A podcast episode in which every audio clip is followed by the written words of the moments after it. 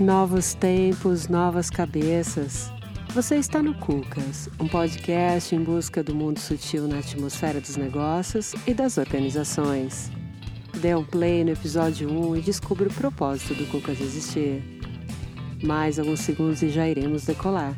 Eu sou a Paula Calbianco e sigo com você. O objetivo desse episódio é observar a relação sutil entre a vida que se vive e a vida que se quer viver.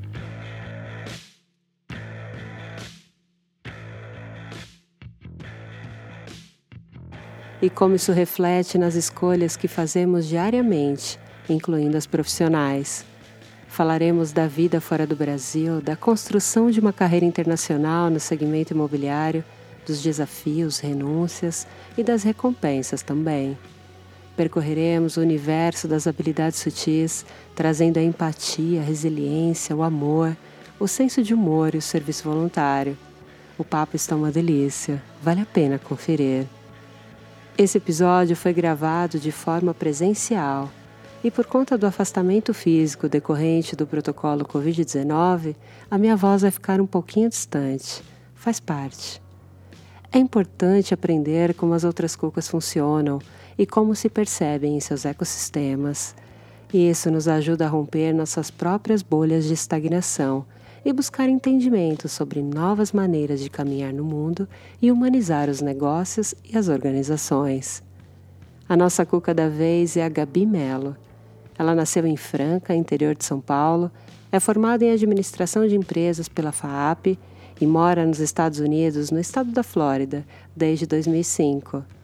Ela atua no mercado imobiliário como corretora de imóveis há sete anos e, junto com sua equipe, confere suporte integral a quem quer se mudar ou investir nos Estados Unidos. Anote as palavras que você não entendeu muito bem e dê uma busca. Isso ajudará muito na construção do seu aprendizado. Lembre-se, você pode ser sua própria universidade e construir de forma independente os temas que deseja aprimorar. Arrisco dizer que somos feitos de nossas escolhas, nossos acertos, nossas falhas, mas principalmente dos sonhos sonhados continua. Desejo a você um bom episódio. Uma frase que eu gosto muito, que é do Milagre da Manhã, que é, vi, é ame a vida que você tem enquanto você constrói a vida dos seus sonhos. E aí eu acho que é, é muito isso de é, é, a gente tem que fazer o esforço para chegar nessa vida dos sonhos. A vida dos sonhos não vai acontecer se a gente não fizer escolhas, não fizer renúncias. É, acho muito importante ter claro o que a gente quer para conseguir chegar nessa vida dos sonhos. Então, quando eu falei anteriormente, né, disciplina é liberdade, eu acredito muito nisso. Às vezes as pessoas brincam, falam, ah, você tem rodinha no pé, você gosta de viajar. Eu falo, gosto, amo viajar. E eu construo todos os dias a possibilidade de poder viajar 20 dias, 15 dias, não é? Não está caindo do céu as viagens. Então eu acho que é muito isso. Enquanto você não constrói essa vida dos sonhos, você tem que amar a vida que você tem, porque também se você estiver infeliz com a vida que você tem, você não vai conseguir chegar nessa vida dos sonhos. Então, assim, essa é uma frase que eu gosto muito, até falei algumas vezes, né? Você repetiu ela aqui, mas que faz muito sentido para mim, que é mostrar que a gente tem que ter ação, também. Não é ficar esperando que as coisas não vão acontecer.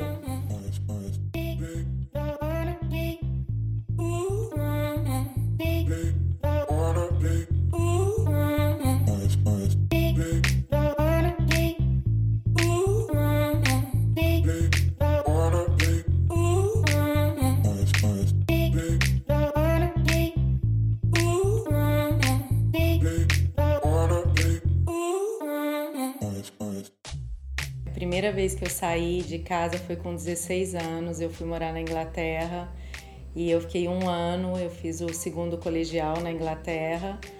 E quando eu voltei depois de um ano, eu sou do interior de São Paulo. Eu me mudei para São Paulo para fazer faculdade. Estudei na FAP quatro anos. Eu me formei em administração e quando eu formei, veio aquela dúvida. Eu tava, tinha um trabalho legal em São Paulo, tinha a possibilidade de voltar para Franca e trabalhar é, nos negócios da minha família, mas que era algo que eu tinha muito claro que eu não queria. Eu queria construir é, uma carreira independente. E eu sempre tive uma paixão muito grande pelos Estados Unidos. O meu avô, ele teve casa nos Estados Unidos, então desde muito jovem eu passava as férias nos Estados Unidos. E aí quando eu formei, eu falei, ah, eu vou estudar inglês, vou ficar três meses nos Estados Unidos e conhecer um pouco da cultura. Sempre tive essa curiosidade de ir não como turista, mas poder é, conhecer o lugar como moradora, nem que fosse por três meses. E esses três meses se transformaram em 16 anos. Hoje faz 16 anos que eu tô lá. E eu senti assim, eu me senti pertencente àquele lugar. É muito, eu brinco que eu falo que foi os Estados Unidos que me escolheu, porque foi muito forte assim. Eu cheguei e eu falei, não é aqui que eu quero morar. E a partir daí todo o meu esforço em relação a trabalho, em relação à legalização, foi no sentido de poder continuar morando lá. Então, mas eu sempre falo que essa paixão pelos Estados Unidos, eu acho que veio muito do meu avô. O meu avô sempre, ele falou dos Estados Unidos com a boca cheia, é, sempre passou muito para a gente essa admiração que ele tinha pela forma que funciona os Estados Unidos, a questão cultural de ser tudo muito correto. E isso ficou muito claro para mim quando eu mudei. Eu, eu gostei dessa ordem que existe lá. Isso realmente me encantou e, e assim tem sido. Eu falo, eu sou brasileira, amo o Brasil, mas é, eu admiro muito o estilo de vida do americano.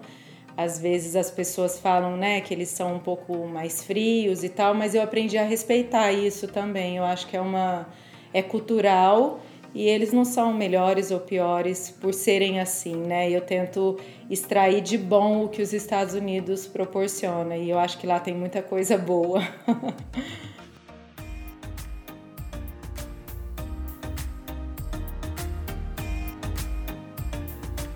Eu cheguei com a ideia de estudar, né, por três meses e aí eu vi que para mesmo que fossem esses três meses eu precisaria trabalhar, fazer alguma coisa lá para ter uma renda extra em dólar.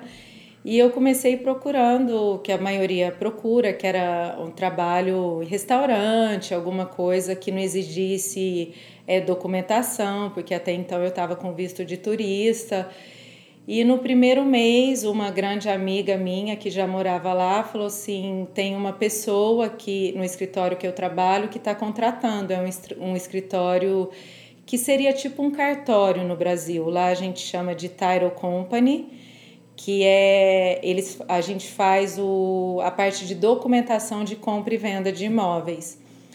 E ela falou, ela tá precisando muito e você já tem né, uma base de inglês, se você quiser ir fazer uma entrevista. Eu falei, olha, mas eu não sei nada desse mercado, eu sou formada em administração eu trabalhei com vendas no Brasil, trabalhei em banco, mas imóveis, né? Eu até assustei no começo. Mas eu vou. Também sempre tive muita vontade de aprender. Eu falei, eu, eu estudo, aprendo e quem sabe, né? E, e eu comecei a trabalhar com ela. Eu lembro que eu levava os documentos para casa, estudava. Eu sempre fui meio caxias, assim, nesse sentido de querer realmente entender e saber do processo. E assim comecei e fui criando gosto pelo trabalho, realmente assim, não fazia pelo dinheiro ou pelo visto, era algo que eu gostava, era um ambiente muito bom. Nós éramos em oito brasileiras, se não me engano, oito, dez, que somos amigas até hoje. Eu falo que são minhas grandes amigas dos Estados Unidos, porque eu conheci elas desde o dia que eu pisei no país. Então, elas acompanharam toda a minha história. E foi isso, eu fui criando gosto pelo mercado, conhecendo as pessoas. E então comecei nessa parte de documentação, que hoje eu vejo quanto faz sentido, porque hoje como corretora, eu sou corretora há sete anos, mas eu tive essa base da parte burocrática antes, que muitos corretores não têm e às vezes sofrem um pouco porque eles não entendem o processo como um todo. Então, assim, eu fiz essa, esse trabalho inverso de desmembrar um contrato e tudo para depois virar corretora. Então, isso também foi algo que fez muito sentido depois na carreira que eu escolhi, que foi de corretora. Eu criei gosto mesmo por esse mercado. Dá para afirmar que eh, você sente que a vida foi te preparando? Você sente esse passo a passo da preparação até o dia de hoje? Eu sinto total e eu, eu tento refletir muito sobre isso, em todos os sentidos, porque desde a formação em administração que me trouxe assim essa ideia do geral, do, do global, da organização. Depois eu trabalhei em banco, eu né, convivi muito com essa parte financeira de também saber administrar, que eu precisei muito lá no começo. Eu eu vendi um carro para ir para os Estados Unidos e eu fiz as contas assim, olha, eu vou ter três meses, então eu posso gastar X por dia, tudo muito controlado, né? Na minha vida sempre foi tudo muito controlado. E aí depois essa trajetória de trabalhar no escritório e depois durante a crise do mercado imobiliário eu saí um tempo, foi muito pouco tempo, mas eu dei uma saída do mercado imobiliário e até isso me ajudou, porque eu fui trabalhar em restaurante, eu fui ser gerente de restaurante e o restaurante me deu um network muito grande que depois como corretora Muitos dos clientes que eu tenho hoje são pessoas que eu conheci no restaurante. Inclusive, a minha sócia americana é alguém que eu conheci no restaurante. Ela, na época, ela vendia é, um produto para o restaurante e a gente se tornou amiga. Ela era corretora. Eu falei que eu queria tirar minha licença. Então, eu sinto que foi todo um preparo realmente para chegar onde eu estou hoje.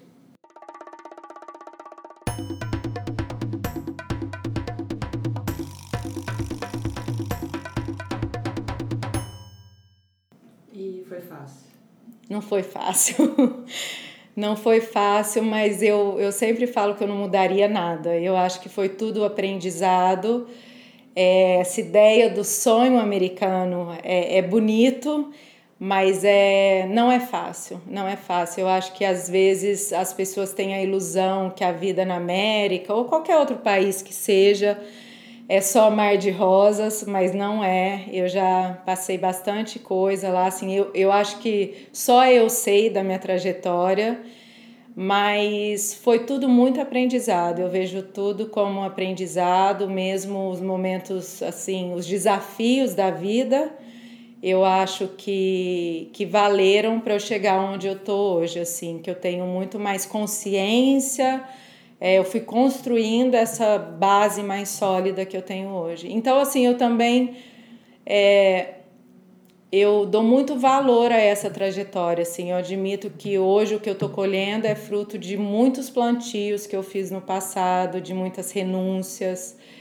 E então, para mim, assim, faz muito sentido.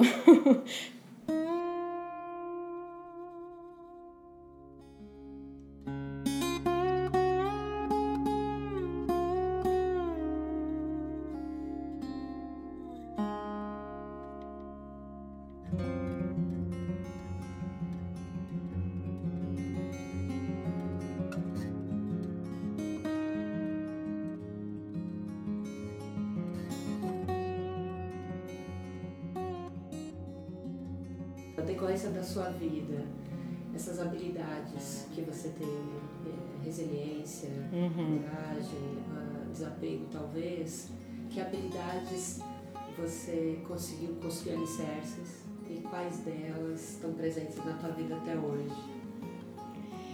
É, eu tenho algo que eu, assim, eu prego muito, que é o amor pelo que a gente faz. Eu acho que independente do que a gente faz, é você tem que fazer com amor. Eu acho que quando você faz com amor, no meu caso, assim, os meus clientes sentem isso, as pessoas que trabalham comigo, elas sentem isso. É, eu acordo e falo assim, nossa, que bom, mais um dia, adoro o meu trabalho, adoro as pessoas que trabalham comigo. Acho que também eu fui construindo esse ambiente. Não é um sacrifício para mim, é, é realmente algo que eu faço com, com muito amor. Tem algo que eu gosto muito que é disciplina. Eu uso muito essa palavra disciplina e eu no meu caso eu acho que eu aprendi muito com esporte. Eu sou uma pessoa, eu nasci num meio de esporte. Meu pai e minha mãe, eles sempre gostaram muito de esporte, praticaram esporte. E o esporte me trouxe essa disciplina de aprender a conviver em equipe, aprender a respeitar horário, a respeitar os adversários, a lidar com as derrotas, aprender que não é sempre que a gente ganha. Isso, apesar de eu sempre ser muito competitiva, eu odiava perder, até hoje eu não gosto de perder no esporte. Mas eu respeito, eu respeito meu adversário e se eu perder, eu não sou o tipo que vai apelar, entendeu? Eu aprendi a conviver com a derrota e saber que não é sempre que a gente ganha. Então essa questão da disciplina é algo que eu sempre carreguei. Eu quando eu coloco um objetivo, eu vou muito firme assim em busca dele. Eu não não desisto. Eu, as pessoas que convivem comigo, minhas irmãs, elas brincam. Eu falo, nossa, você coloca um negócio na cabeça, ninguém tira. Eu falo, ninguém tira mesmo. Se for algo que eu quero, eu, vai acontecer. É questão de tempo, mas vai acontecer. E eu acho que um outro item também que eu valorizo e que eu sinto que eu carrego comigo, que também vem dos meus pais, é a questão de relacionamento. É a questão de criar esses laços afetivos, né? O, o, vínculo. Eu, eu tenho uma pessoa que eu gosto muito, que é a Rosana, que é, inclusive é uma grande amiga, e ela fala né, da importância de vínculos afetivos. E eu acho que é isso mesmo. Eu vejo no meu trabalho. Às vezes eu falo que vender a casa é consequência. O, o mais importante para mim é criar esse relacionamento, entender o que a pessoa quer, é realizar esse sonho da pessoa mas não só pelo, pela venda da casa, é, é, é, ajudar que ela realize esse sonho de vida, assim, é saber os valores dela, o que ela busca. Então, essa questão de estabelecer os vínculos é muito importante para mim, inclusive com a equipe que eu trabalho, eu acho que isso passa confiança para eles. Eu tento, eu brinco com eles que eu tento tirar deles o melhor que eles têm, porque cada um é de um jeito eles têm muitas qualidades que às vezes eles não percebem, e eu sempre falo que eu tento tirar o melhor que cada um tem de maneira correta, mas sempre explorando esse potencial deles. E aí, quando a gente junta é, né, os indivíduos, a gente faz um todo muito mais forte, né? E aí eu vou até falar uma frase que, inclusive, já comentei com você, que eu gosto muito do Jordan, ex-jogador de basquete, que ele fala que o talento vence jogos, mas só a equipe vence campeonatos. Então eu acredito muito nisso, é juntar pessoas boas ao seu lado, com os mesmos valores, e aí o resultado ele vai vir. Pode demorar, mas ele vem.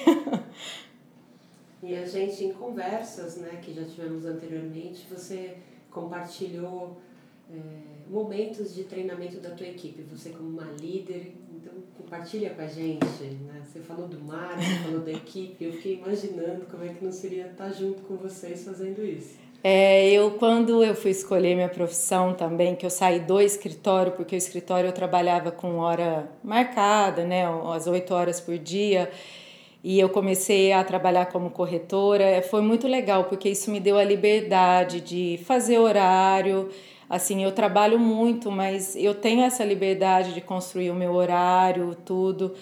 E aí eu, isso ficou muito forte para mim, que eu queria trabalhar com a equipe de uma forma diferente, uma forma é, prazerosa para todo mundo. Então, sair um pouco do convencional. Então, a gente tem as reuniões em escritório e tudo, mas aí eu falei para eles, falei, olha, uma vez por mês nós vamos fazer uma reunião diferente. Então, às vezes, a gente se encontra na praia e não precisa de computador, é um bate-papo para falar sobre os, sobre os empreendimentos imobiliários, as expectativas ou até um planejamento.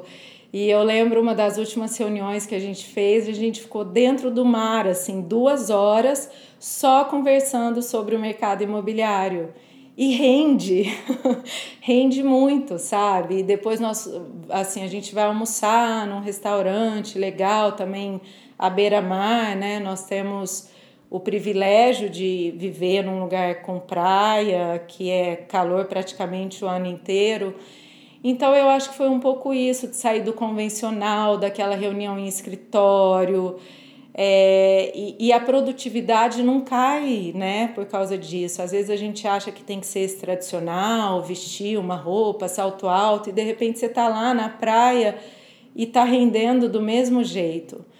É, já teve final de semana que nós fomos para Orlando, fomos na Disney e passamos o dia na Disney. À noite fizemos reunião na casa que tinha alugado. Então, assim, eu tento inovar nesse sentido para ser é uma coisa que traz também essa qualidade de vida, que é algo que eu prezo muito. Eu acho que tem que ser um mix aí de né, vida pessoal, profissional, tem que estar tá ligado tem que tudo estar tá ligado para que o resultado venha de forma mais eficaz. E a gente estava conversando um pouco mais cedo, né, tomando café, inclusive, de, ah, essa é minha vida pessoal, essa é minha vida profissional, né? Não, isso é profissional, ah, não leva para o lado pessoal, mas a gente acabou concluindo que a gente é uma unidade. Então, não dá para você é, fragmentar e segmentar dizer agora eu sou profissional e tudo que você fez na sua vida pessoal não vai ter reflexo e não vai ter efeitos, né? Eu acho que é muito disso que você está trazendo. É, eu penso que é a soma, né? Os dois, é como você falou, é uma unidade. É, isso é muito, muito visível para mim. Eu não acho que se eu tiver bem, não tiver bem na vida pessoal, inevitavelmente a profissional vai ser afetada. E, e o inverso também é verdadeiro, né? Então, assim, eu tento trabalhar e criar um estilo de vida para que caminhem sempre juntos mesmo. Não acho que tem como dividir uma da outra. É, é bem isso.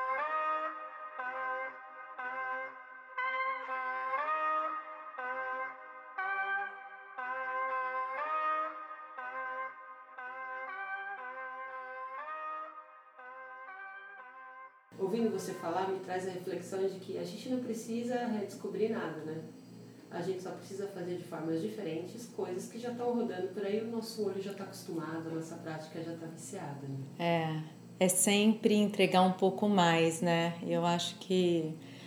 Porque quando você fala do mercado de imóveis, hoje nos Estados Unidos, é, o cliente, às vezes, quando ele me procura, ele já me manda 10 casas, porque os sites lá são muito efetivos ele, você, os mesmos imóveis que eu tenho acesso, eles têm. Então é engraçado, às vezes eu, ele me procura e fala assim: Ó, oh, tô procurando uma casa de tal jeito, aqui estão as 10 casas que eu gostei. Ele já me traz isso. E aí hum, é, entra essa discussão: eles precisam de um corretor de imóveis? E sim, eles precisam porque eles o acesso aos imóveis, mas vender o imóvel não é só isso. E aí que eu acho que entra também esse diferencial, porque eu, quando eu falo da equipe, além dos corretores que trabalham comigo, eu tenho uma equipe de assessoria que é muito forte. Então, assim, não é só a venda do imóvel. Eu tenho um contador, eu tenho um advogado de imigração, eu tenho uma pessoa de financiamento, eu tenho uma pessoa que administra imóveis, eu tenho a pessoa que se quebrar alguma coisa, eu vou mandar lá de confiança, você pode me dar a chave que eu sei que não. Sabe? Então, é um pacote, principalmente para o público brasileiro que eu atendo, que às vezes quer investir ou mesmo mudar a questão de imposto é diferente do Brasil, então ele tem que estar tá muito educado para ele tomar essa decisão. Então é o que eu sempre falo, a busca do imóvel, isso assim é, é muito simples, mas assim é toda a pesquisa que eu faço, o comparativo para ver se o preço está de acordo, se é aquilo mesmo, se a região, se vai valorizar, se não vai, é um pacote mesmo e que eu assim eu gosto muito de estudar também. Eu acho que o conhecimento é essencial. Então, além do curso de corretor, eu fiz curso em, nas outras áreas relacionadas ao mercado imobiliário e eu não exerço, mas pelo menos eu tenho conhecimento. Eu indico a pessoa que só faz isso. Mas a base inicial eu sei dar, eu sei com quem eu estou lidando, quando a pessoa fala, eu sei o que aquilo significa. Então, isso eu acho que passa uma segurança para o cliente e para mim, porque o meu maior público ele vem de indicação. Então é muito importante que a pessoa faça um bom negócio, que daqui a uns anos ela fala: "Nossa, que legal, eu amo essa casa que a Gabriela me vendeu". Faz todo sentido do que falar: "Não, ela vendeu essa casa porque ela queria comissão e acaba ali". Eu, eu tento construir relacionamentos a longo prazo. Então, assim, eu acho que é bem isso, é realmente padronizado, e aí eu começo a pensar o que, que eu posso oferecer a mais. Então, eu vou atrás, eu faço curso, é sempre um plus mesmo, né? Como a gente fala lá. E essa motivação? Como é que você faz a dosagem disso? Tipo, você já mostrou 50 casas para aquela pessoa e ela não se encontra, ou você percebe que às vezes ela também não sabe o que quer, acha que sabe, mas como é que você é. dosa, né? Você vai surfar entre uma vez e outra, você faz meditação, como que você mantém esse ritmo? Ou esse é o segredo, o ingrediente secreto? É, não, eu tento, eu tento me manter sempre motivada. É, eu acho que realmente eu tive um caso que até hoje foi o máximo que eu mostrei, que foram 92 casas, e meu cliente comprou a última casa. E eu falo isso porque eu brinco com ele até hoje, nós somos amigos e tal. Assim, mas não é o normal, foi assim um pouco a mais do que o normal. Mas também eu tenho casos que na segunda casa eu vendi. Então eu acho que é meio que esse balanço. Eu nunca é, pego um cliente esperando que ele vá comprar a terceira, a quarta casa. É claro que eu espero não ter que mostrar 92. Mas eu acho que isso é um exercício também que eu tenho feito ao longo dos anos, que é aprender a não criar uma grande expectativa, assim. Eu eu acho que a decepção ela vem de acordo com a expectativa que a gente cria. Então, assim, eu sou muito pé no chão. Eu, eu tento me manter motivada, porque às vezes eu vou mostrar as 90 e não vou vender. Se eu vender, ótimo, né? Vai pagar todo esse tempo que eu fiquei com o cliente e tal. Mas quantas vezes eu mostrei imóvel e não vendi? Então isso é algo que também que eu trabalho muito e eu trabalho muito com os corretores que estão comigo, porque às vezes eles ficam frustrados muito rapidamente. Ah, eu atendi esse cliente um ano e não vendi casa. É parte do jogo, é parte da vida, não é sempre que a gente vai vender. Então essa questão de manter assim uma é sempre a positividade, eu acho que me ajuda muito. Eu não é difícil me frustrar eu tento assim sempre manter bem motivada, porque eu sei que é do mesmo jeito que as coisas boas passam, as ruins passam. Então, às vezes eu não vendo hoje, mas eu vou vender amanhã, vai vir algo melhor. Eu sempre tento pensar assim, não era para ser. E aí fica mais leve. São alguns aprendizados, eu posso eleger alguns aprendizados que eu tive nessa vivência contigo aí em alguns dias. E uma delas é o Milagre da Manhã, que você trouxe para minha vida. Outra foi a frase para eu amar a vida que eu tenho, até construir a vida que eu quero. É a vida dos seus a sonhos. Vida dos meus sonhos. É. E esse olhar para o esporte, né? Esse uhum. incluir o esporte no dia a dia. Então, conta um pouco da tua rotina, como que ela funciona. Conta pra gente o milagre da manhã. né? E é isso.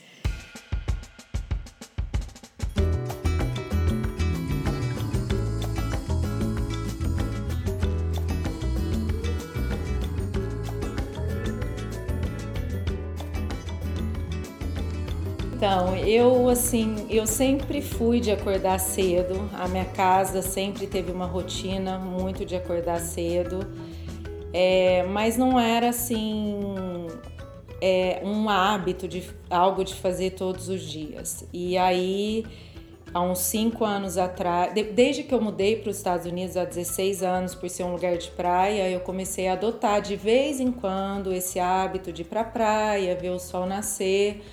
Mas aí tive a fase que eu trabalhei em restaurante, como eu falei, dormia muito tarde, então não conseguia manter esse ritmo de ser realmente uma rotina. Mas de uns cinco anos para cá, eu adotei isso como rotina. Eu praticamente vejo o sol nascer todos os dias. Eu às vezes eu só não vejo se eu estou em viagem com alguém no quarto que não acorda cedo e eu não quero atrapalhar alguma coisa assim. Mas a, o meu dia começa às 4h45, 4h50. Eu tento ir na praia onde eu moro, se estiver chovendo, eu não puder ir, eu vejo de casa, mas eu vejo o sol nascer todos os dias. É, eu tenho uma oração que eu gosto de fazer pela manhã e depois da oração eu tenho o hábito de agradecer, que é algo também que eu implementei na minha vida. Eu falo a palavra gratidão dez vezes e às vezes eu medito, às vezes eu escuto um podcast, um livro, caminho pela praia, depois eu faço o meu esporte, que é primordial na minha vida, é uma das únicas coisas que eu não abro mão e eu gosto de fazer pela manhã. Porque depois que eu faço o esporte, que eu já vi o sol nascer, aí eu vou tomar um banho e aí realmente eu começo o meu dia. E isso é às vezes 8 e meia, 9 horas e eu já fiz esse tanto de coisa, né? Já tomei café, já fui na praia. E quando eu li O Milagre da Manhã, eu já tinha o hábito de acordar cedo, já tinha o hábito de ver o sol nascer, mas foi um livro que me chamou muita atenção.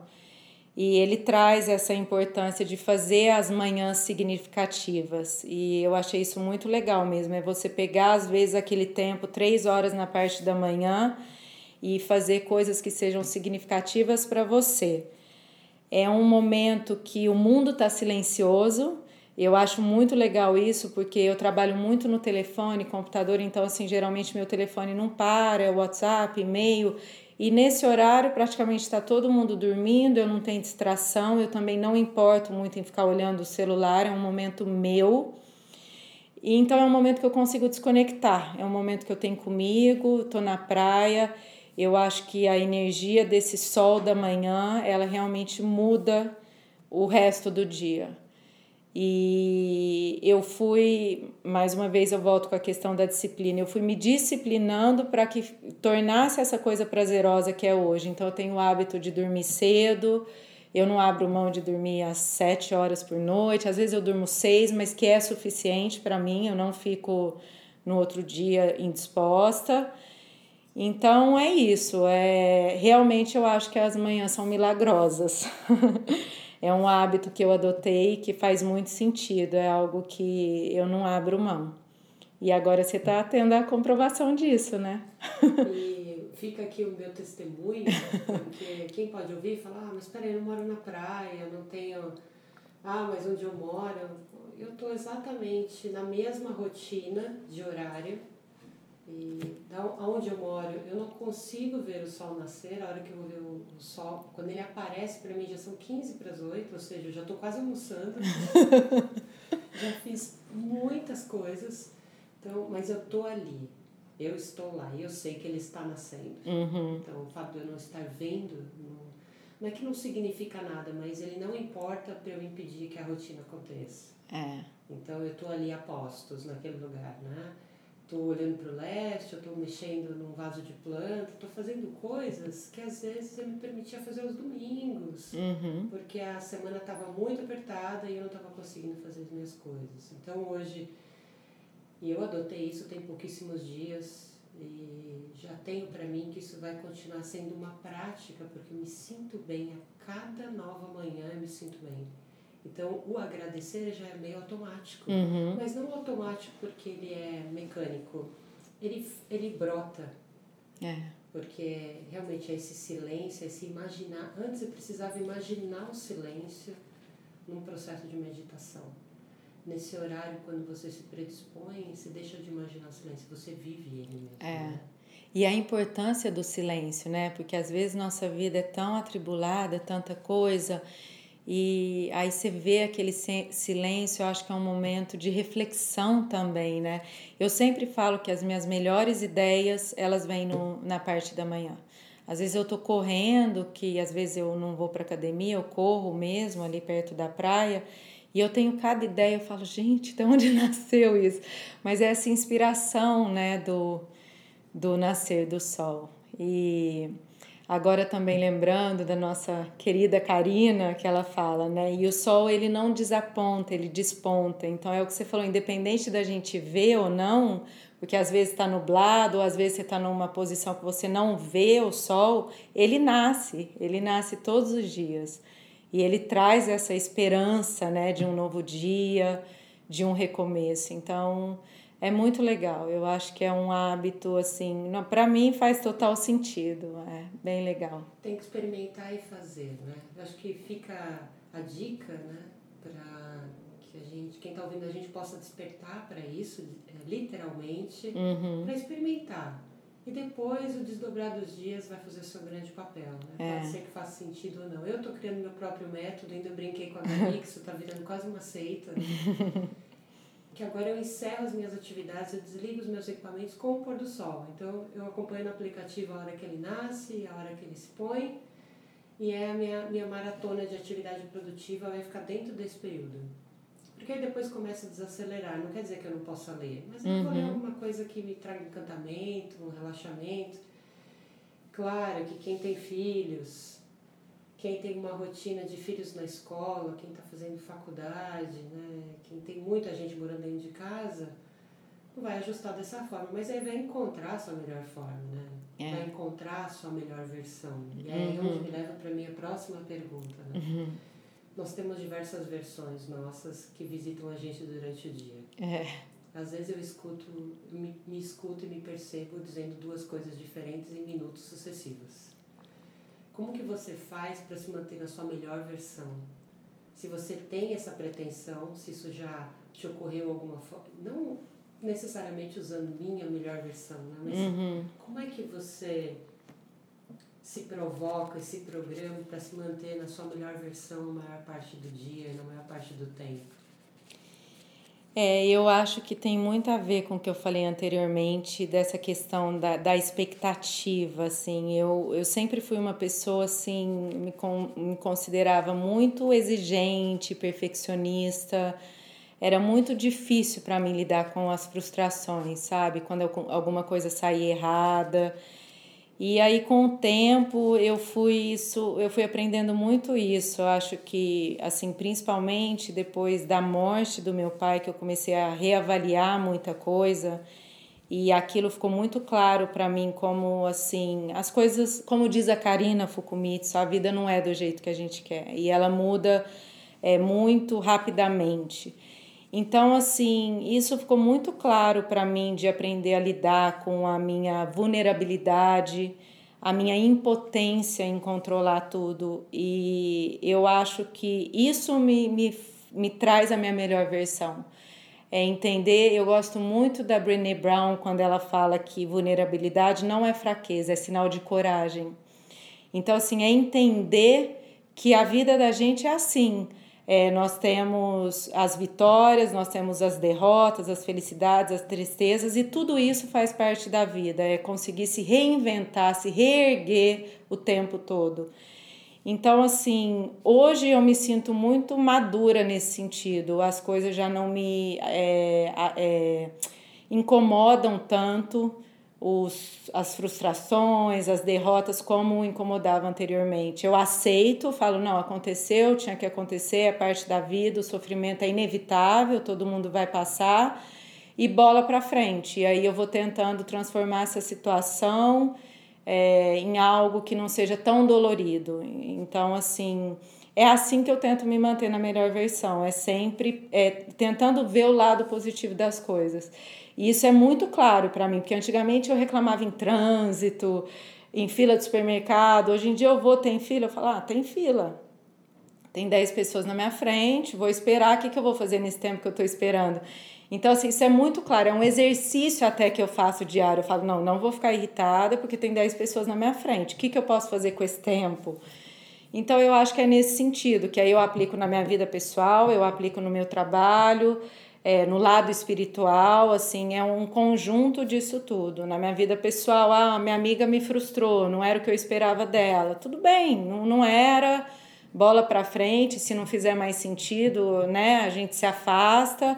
Mas assim, não é o fim do mundo, porque vai acontecer, vai acontecer de novo, de novo, de novo, as coisas mudam, as pessoas mudam. Então, assim, eu acho que é bem isso. É, é quando eu li a Brené Brown, isso ficou muito claro para mim, da vulnerabilidade ser coragem e não fraqueza, como né, muita gente acredita e como eu sempre acreditei, porque eu ficava tão frustrada quando as coisas não saíam como eu queria. Era muita exigência e aí a gente sofre demais. Gabi, o que é um traço de verdadeira humanidade para você?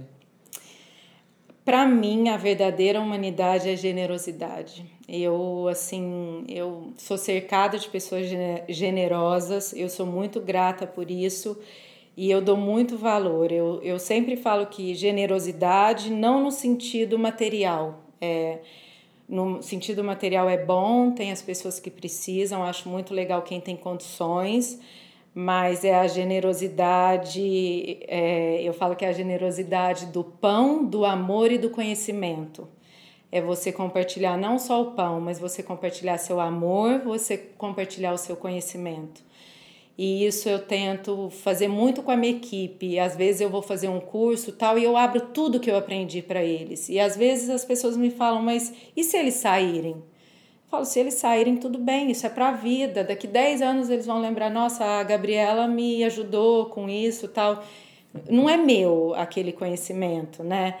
Então, assim, eu gosto muito disso. E de amor, de, assim, fazer com os outros aquilo que realmente você gostaria que fosse feito com você, sem esperar nada em troca. É, é a generosidade genuína. Isso, para mim, é algo que eu admiro muito. Isso me puxa um assunto que a gente não programou de falar, que é a questão da prestação de serviço voluntário, que é uma atividade que você realiza e quando o voluntariado, não importa a atividade em si, mas quando o voluntariado ele surge na tua vida, o que, que você sente?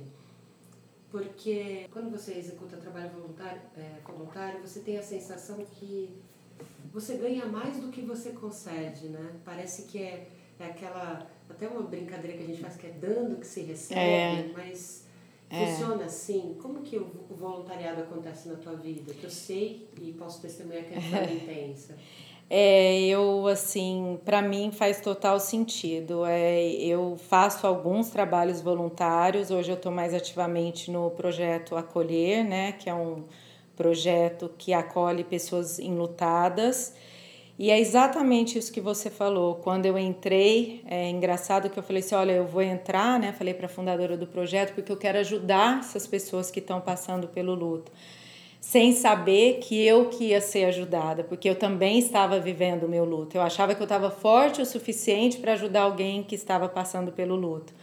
E ali eu entendi que eu muito mais estava recebendo do que dando. É exatamente isso.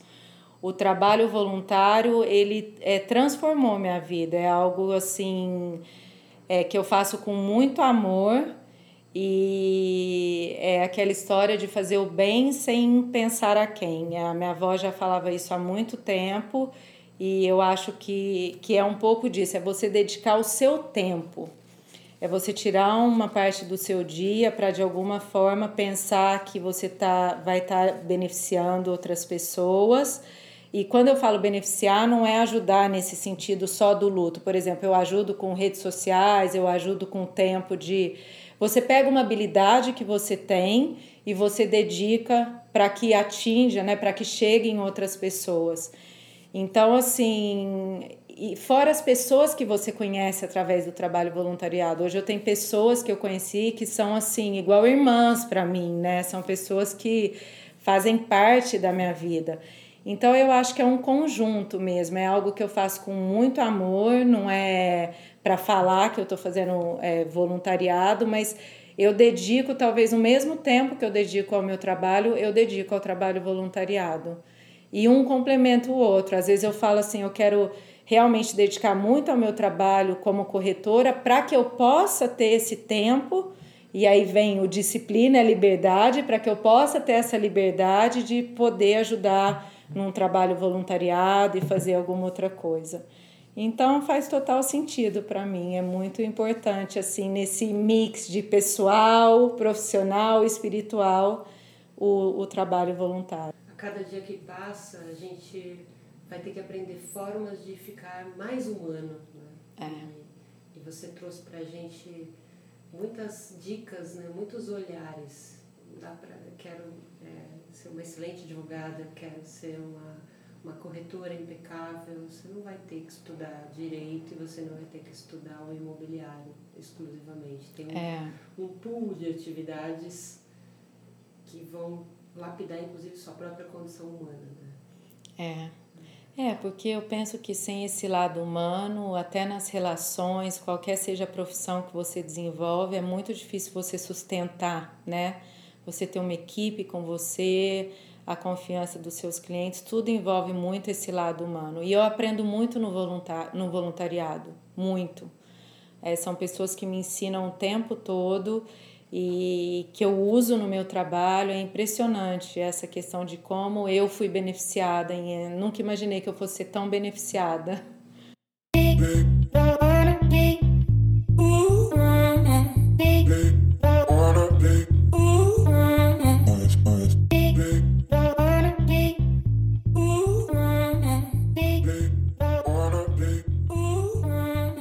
É, sobre livro, eu gostaria de indicar um dos livros que eu li recentemente, que eu gostei demais e vem de encontro a esse lado humano que a gente está falando, que é Um Coração Sem Medo.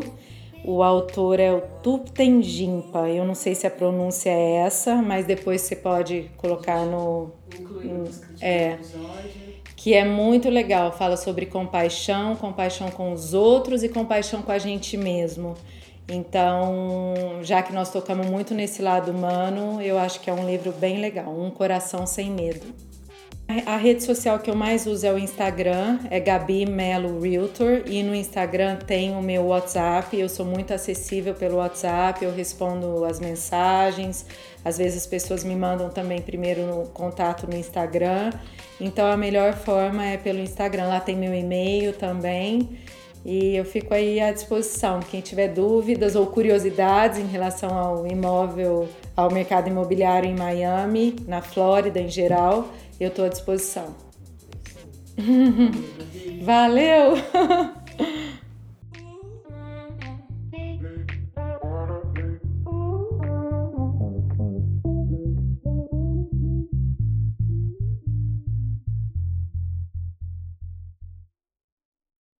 Mensagem compartilhada com sucesso. Agora conta pra gente como está sendo sua experiência com o Cucas. Envie um áudio através do link disponível no descritivo dos episódios. Assine e favorite o Cucas no seu tocador de áudio predileto. Depois compartilhe com seus colegas de trabalho, amigos e familiares, porque quanto mais gente escutar, melhor. Cultive a fé em você e na humanidade. Obrigada por seu tempo e até!